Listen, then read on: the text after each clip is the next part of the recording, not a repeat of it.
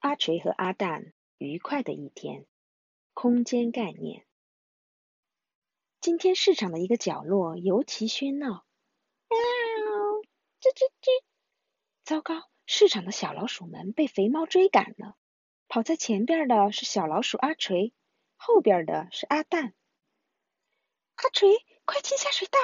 啊，好的，好的。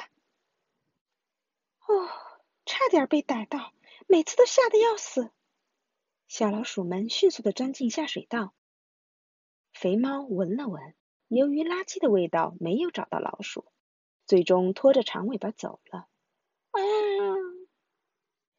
小老鼠们狂奔了一阵子，肚子饿了，但是这个不用担心，香甜的水果，美味的海鲜，脆脆的蔬菜，市场可真是无所不有啊！阿锤和阿蛋来到一个餐饮店众多的地方，可是应该走哪条路呢？听说饮食一条街在右边，出现岔路口往右拐就可以了。阿蛋，跟我来！哇，香味扑鼻呀！阿锤和阿蛋来到自助餐厅门前，阿蛋找到了最近的老鼠洞，一溜烟的跑了进去。阿锤，我先进去了。哎呀，那我该进哪个洞好呢？最后，阿锤选择了离自己最近的那个老鼠洞。自助餐厅里，拿着碟子的人们站成一队。阿锤和阿蛋藏在柱子旁边，偷偷观察这群人。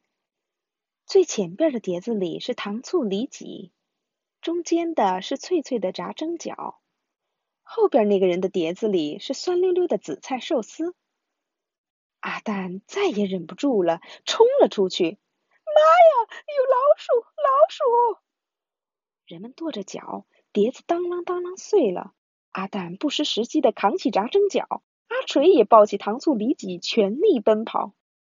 快呀快呀，阿蛋快！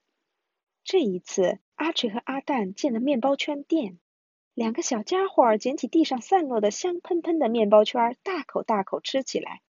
被咬几口的面包圈特别像打开的门，原来圆圆的面包圈就比较像关着的门了。阿锤跳进面包圈里，说。我在面包圈里边，阿蛋说：“我在面包圈外边。”像没有被咬过的面包圈这样，只有闭合的图形才有里边和外边的区别。阿锤把面包圈当成游泳圈，拿着它扑通一声跳进了牛奶里。他忘记了面包圈不能像游泳圈一样漂浮在牛奶里。哎，救救我！救救我！阿锤，快抓住我的尾巴！可是呢，这样一来，沾了牛奶的面包圈就更好吃了。嗯嗯嗯，真好吃。嗯嗯，真拿你没办法。阿锤和阿蛋吃的肚子硬邦邦的。最后，两个小家伙来到了意大利面店，地上只有一根意大利面，正好吃了它爽爽口。阿锤和阿蛋呼啦啦的跑过去，阿锤抬一头，阿蛋抬一头，啪！意大利面断成了两截，就这样吃掉它呢，还是再玩一会儿呢？阿蛋把意大利面的两端接在一起，阿锤也把两端接在了一起，成了两个闭合的圆圈。接着，他们又把圆圈变成了三角形、四边形、小汽车。圆圆的气球的形状。阿锤和阿蛋享用了美味的意大利面，可是悄悄走过来的脚步声是：“嘘，别出声！”啊！阿锤和阿蛋吓得毛都竖起来了。就在这时，咯吱一声，厨房的门开了。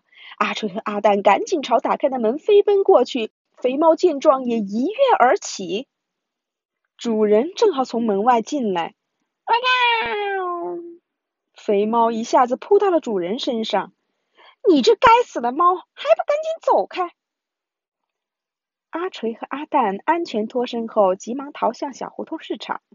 两个小家伙肚子饱的都要裂开了，又没有肥猫追来，不用担惊受怕，哪里还有比今天更愉快的呢？今天真高兴！哈哈，明天要是也能这样就好了。空间和我的关系，空间概念比其他数学知识更具体，因为是有关实际对象和我，以及对象和我所在空间的问题。在视觉机能变得越来越重要的未来社会，空间概念比其他任何数学知识都具有实用价值。让孩子们在日常生活中实践这则故事中涉及的前后左右。以及其他多种多样的空间概念，这种位置认知是最有效的学习方法。这种远和近的接近关系可以用下边的方法使孩子们理解。按照这样的顺序进行：首先，我距离某个对象有多远或多近，然后其他人距离那个对象有多远或多近，最后我和其他人中谁距离对象更远或更近。打开与闭合的开闭概念，通过描线条的方法，让孩子们更容易理解。描的那条线最终回到起点的话，就是闭合的形状；不能回到起点的是打开的形状。要特别注意的是，告诉孩子们，闭合的图形有内外之分。